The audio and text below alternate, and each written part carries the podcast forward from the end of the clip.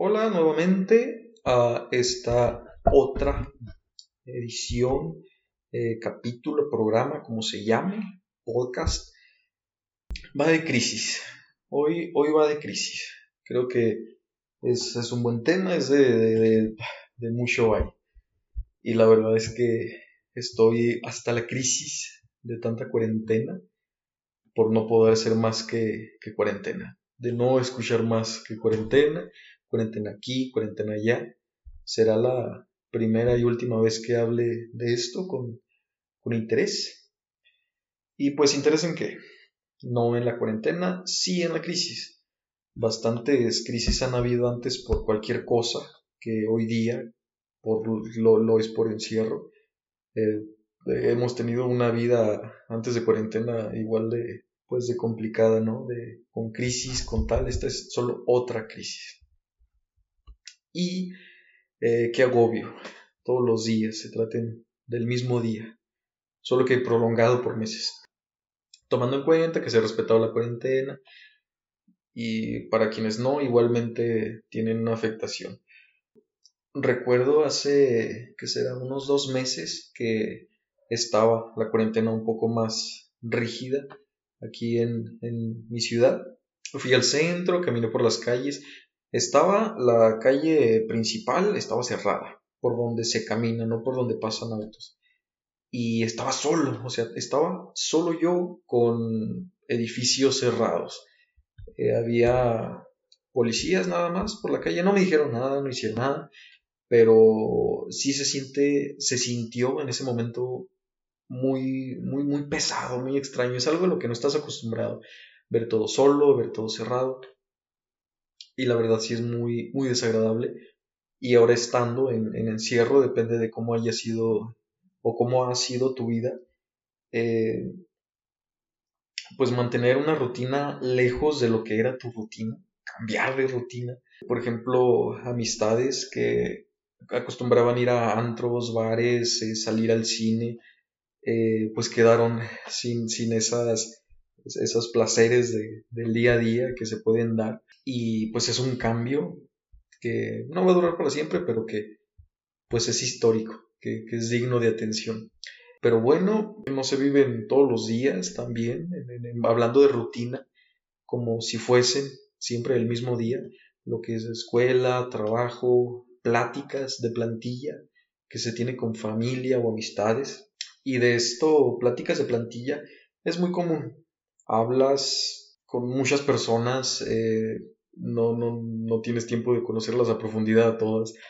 Y ahí aparece un, discurso de plantilla, incluso los saludos, que la cordialidad es, es, una plantilla, los buenos modales solo son una plantilla para relacionarte con, con todos los humanos de la misma forma. Lo mismo siempre, lo mismo siempre. Eh, hola, ¿qué tal? ¿Cómo estás? Muy bien. Bien también. Eso es bueno. En fin, se acabó. Tan tan. Está tu plantilla de, buenos días con el vecino que quién sabe qué le haya pasado en su día, quién sabe qué tú puedas contarle. Hay, si la, relación se, se, mantiene sobre una plantilla, cualquier relación va a terminar en una tristeza, en una rutina desagradable. Y bueno, continuando, esta crisis eh, no es diferente a las demás, pues es la rutina. Pero ¿qué hay más sobre la crisis? Eso que no se quiere, eso inesperado, eso que se rechaza por esa naturaleza contraria a la nuestra, que se rechaza. Vivir todos los, todos los días el mismo día, que todos los mismos días la misma espina clave su presencia en nuestra piel. Pues la naturaleza de nuestra piel no es ser lastimada con una espina. Por lo tanto, las naturalezas contrarias que se, que se comparten bajo esa esta rutina dan paso a una linda, hermosa, benéfica crisis. ¿Y qué más hay sobre la crisis? Preguntaré y espero pregunten. pues si no aparece, ¿cómo nos, ¿cómo nos damos cuenta que todos los días nos laceramos con, con esa insistente espina? Si no es la crisis quien viene a anunciarnos la presencia de algo desagradable y tal vez podría cambiar mis palabras y decir qué bueno que estoy hasta la crisis de tanta cuarentena. Da sabor a muerte encontrarse bajo la misma rutina, siempre. Algo llamativo de, lo rutinario es que parece no permitir alguna flexibilidad, que por más esfuerzos que se hagan, nuestras manos tienen una cadena que, que, les detiene, que, que, mantiene fijo ahí en un lugar estático. Pero, ¿y si se hiciese una ruptura todos los días de la rutina? Hablando ya como algo diferente a rutina, hacer algo que no sea rutina, pues no pasaría a hacerse eso también una rutina. Entonces, cambiaría todo a lo mismo, ¿no? Entonces habríamos de pensar que hay un destino repetitivo para nuestros actos. Por lo tanto, benditas crisis, ¿no? Que nos ayudan a movernos del lugar, a no vivir como muertos y experimentar otras rutinas. Y tal vez de eso va a salir de la crisis, hacerse de otras rutinas más nobles, más acordes a nuestra naturaleza, porque todos los días nunca son lo mismo. Habría que pensar en el tiempo, zanjarlo como una percepción, ver nuestra existencia sin un sabor a lunes o sábado, tampoco a 9 o 10 pm. Si nuestras actividades se acaban, cuando un símbolo se posiciona como la meta, ¿a dónde vamos a parar, no? Nuestro límite y nuestra riqueza se pueden poner en una pared con una pila doble A, bonito, plateado, con un cristal muy limpio, o podría ponerse en la muñeca izquierda, costando desde 200 a millones de pesos. Y tal vez la crisis somos nosotros mismos diciéndonos, ¡Ey! Cuidado, muévete, que si no morimos, huye. Y pues ya la crisis no se ve tan malvada. ¿Hasta qué punto hemos tenido que llegar eh, como para que nuestro llanto, nuestros temblores, nuestros gritos nos hagan dar cuenta que ese no es nuestro lugar y se estalla porque hay la existencia de un mejor lugar. Y si no lo hay, se crea. Pero la crisis ya es el primer paso. Es la mano bondadosa que recoge nuestra voluntad de, de una esquina que ya solo mendiga centavos.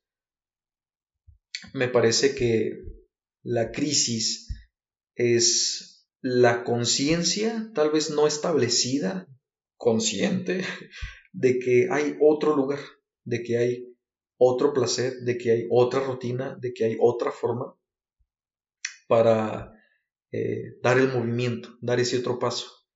Es avisora, es como las puertas, ya ves que tienen eh, algunas, un, creo que se le llama ojo de pescado, es ese pequeño rendijita, ese pequeño orificio que te dice, hey, mira, allá está otra cosa. obviamente te agobias, obviamente te cansas, como los trabajos que son el mismo trabajo, el mismo proceso todos los días, todo el año. ¿Cómo no vas a estar en crisis? ¿Cómo no? Si, si ves a eh, conocidos, vecinos que están teniendo otra vida, otras cosas, y no se los come la vida, con los mismos dos pasos, con el mismo régimen, pues cómo no te va a llevar una crisis. Creo que la crisis es, eh, eres tú mismo eh, diciendo, vamos, aquí no es y no queremos más de lo mismo. ¿Por qué? Porque hasta por instinto de supervivencia, ¿por qué habrías de estar en lo mismo siempre, ya sea trabajo, ya sea parejas? Que eso se presenta mucho. Se da mucho en la relación que incluso los buenos días, eh, la tarde, a dónde van a ir tal, tal día de la semana, eh, qué promociones van a ir a ver, qué, qué, qué, fotos se van a ir a tomar. Hasta esta supuesta imagen placentera que se ve en o que muestran en redes es a fin de cuentas una rutina, una plantilla de lo que debe de ser una relación. Y luego las amistades ajenas a esa relación cuando esa relación tiene una ruptura, ¿cómo se veían tan felices, se veían tan contentos? ¿Cómo es que terminaron? Pues es que solo era una plantilla, era, era la, realidad que les otorgaron, el, el ideal que están queriendo formarse estas películas románticas que han venido a traer lo que se supone que es el amor, el, el llanto ante la gran noticia, el, vestido despampanante, las miradas coquetas que se dan en, un baile. Todo eso es, un ideal, es una plantilla. Obviamente se va a vivir en una se va a vivir una crisis y en una crisis es de realmente esto no es, no, es lo que quiero. O sea, sí muy ideal, sí tengo las mejores fotos, tengo los mejores likes, la, tía Shonita comenta que, que, son felices, pero al final de cuentas, pues no, o sea, es, es diciéndote a ti mismo que hay otra forma de conocer a la pareja y hay otra forma de encontrarte sin ese ideal eh, romántico, novelesco de plantilla. Y obviamente van a haber crisis en las amistades, bueno, en las amistades hay un poco menos por la informalidad, porque sí hay un ideal de, amistad, pero es muchísimo más flexible. Me he fijado que hay más peleas de, parejas que de amigos, y las peleas de amigos se solucionan muy, muy fácil, muchísimo más fácil que una relación de pareja, porque en la relación de pareja laceraron el ideal, como el orgullo, el honor, el cómo nos ven. Eso no se da en las amistades. Sí presenta un poco más de flexibilidad.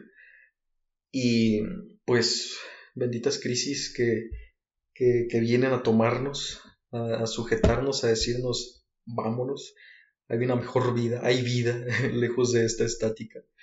Pues habría que pensar en, en las personas que dicen tener crisis todas las semanas, crisis existenciales, bueno, si ya estamos hablando de crisis existencial, entonces es la existencia misma la que está haciéndose presente, ¿no?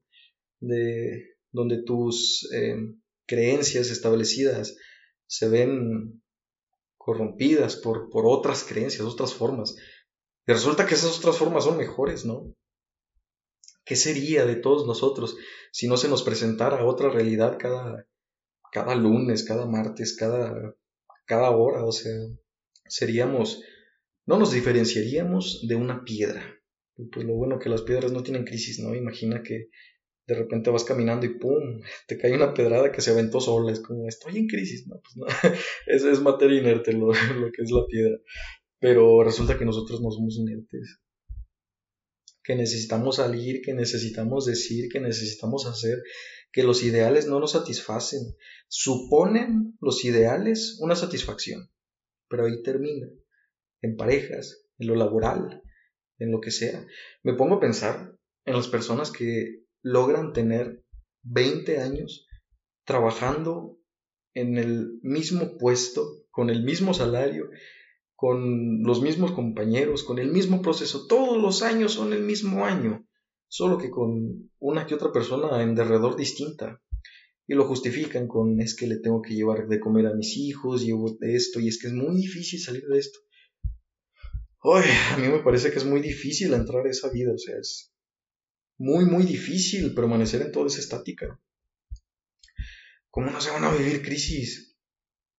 Y luego van con, con estos especialistas que, que, se sacan recetas de, libros y, manejan medicaciones y, y, te quieren medicar sin siquiera tener eh, un papel para medicar. Si acudes a un profesionista de la salud mental y te quiere medicar, pídele los papeles, pídele el, estudio que según le, acredita para, medicarte y está seguro, ¿eh? porque eh, sí se presenta mucho aquí fuera, lo, que se conoce acá en esta otra área, de que quieren medicar eh, psicólogos tremendamente brutos eh, por cosas que, que, se gestaron por 20 años, o sea, no, puedes con un medicamento, con una pastilla, calmar toda esa, toda esa existencia frenada, detenida. No es por ahí, no es por ahí. Y tomando esto en cuenta, fueron 20 años, fueron 15 años, fueron 5 años, fueron 10 años, fueron muchos años repitiendo todos los días el mismo día.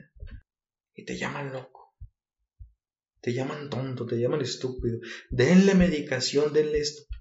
Brutos, son unos brutos tremendos imberbes, ingratos. Hay que dar a estas personas, a, todas las personas, a todos, eh, gestar esta, esta conciencia de que no es fácil, de que como vino la crisis, va a tener su tiempo para irse.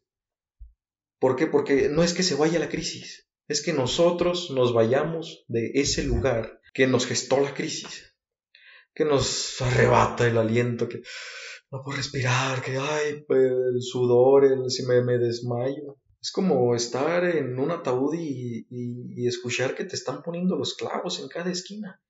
¿Cómo no vas a llorar, a rabiar si está ocurriendo eso? Y quieren mantenerte en esa posición estática, muerta, con medicaciones, con, con eh, estas frases de coaching, de, de salvavidas, ungüentos, palabras de ungüento, que eso se da mucho en estas palabras virales, se vuelven virales por eso mismo, porque no te sacan de la crisis, solo es un pequeño ungüento para resanar esa gran herida que se construyó por años, décadas, de una plantilla eterna, una plantilla que se te fue otorgada y se, se enraizó horriblemente. Y te vienen trayendo frases ahí muy brutas de suma, no restes. Ah, caray. y si restar es lo que, lo que me viene bien, y si restar todo lo que me ha sumado a la crisis es lo que me viene bien. ¿Sumar qué? ¿Sumar qué? ¿Sumar más cosas a esto que estoy viviendo? No, sumar mejores espacios. Y luego empiezan a hablar en psicologense, darte vínculos sólidos y tener una inteligencia emocional. Criatura, hablar en psicologense no, no cura a nadie. Todas las personas tienen una forma de vida única, irrepetible, fragmento por fragmento. Nunca ha existido una vida igual.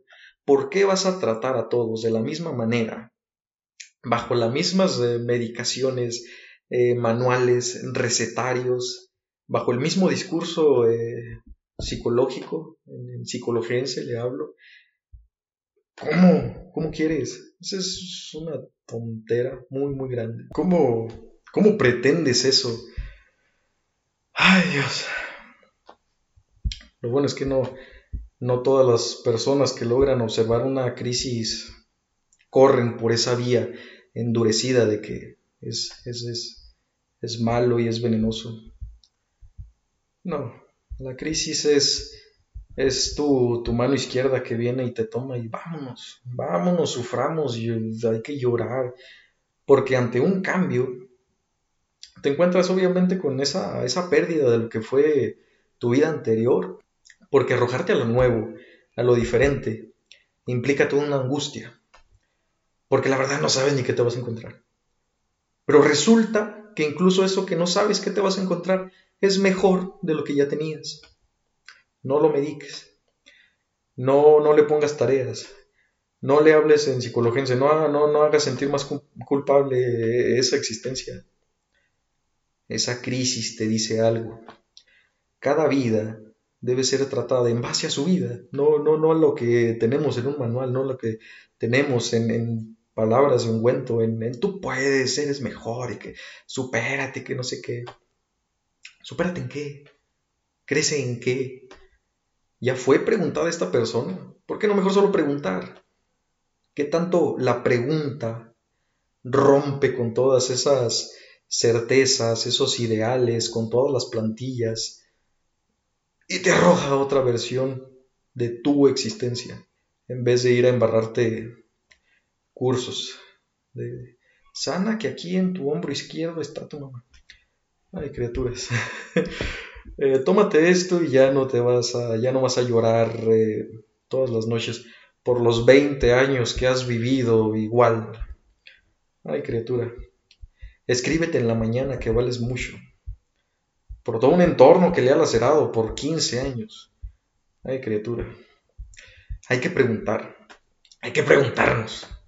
Hay que hacer que esa crisis valga. Hay que, tenga hay que hacer que tenga presencia esa crisis que tenga valor, que tenga existencia.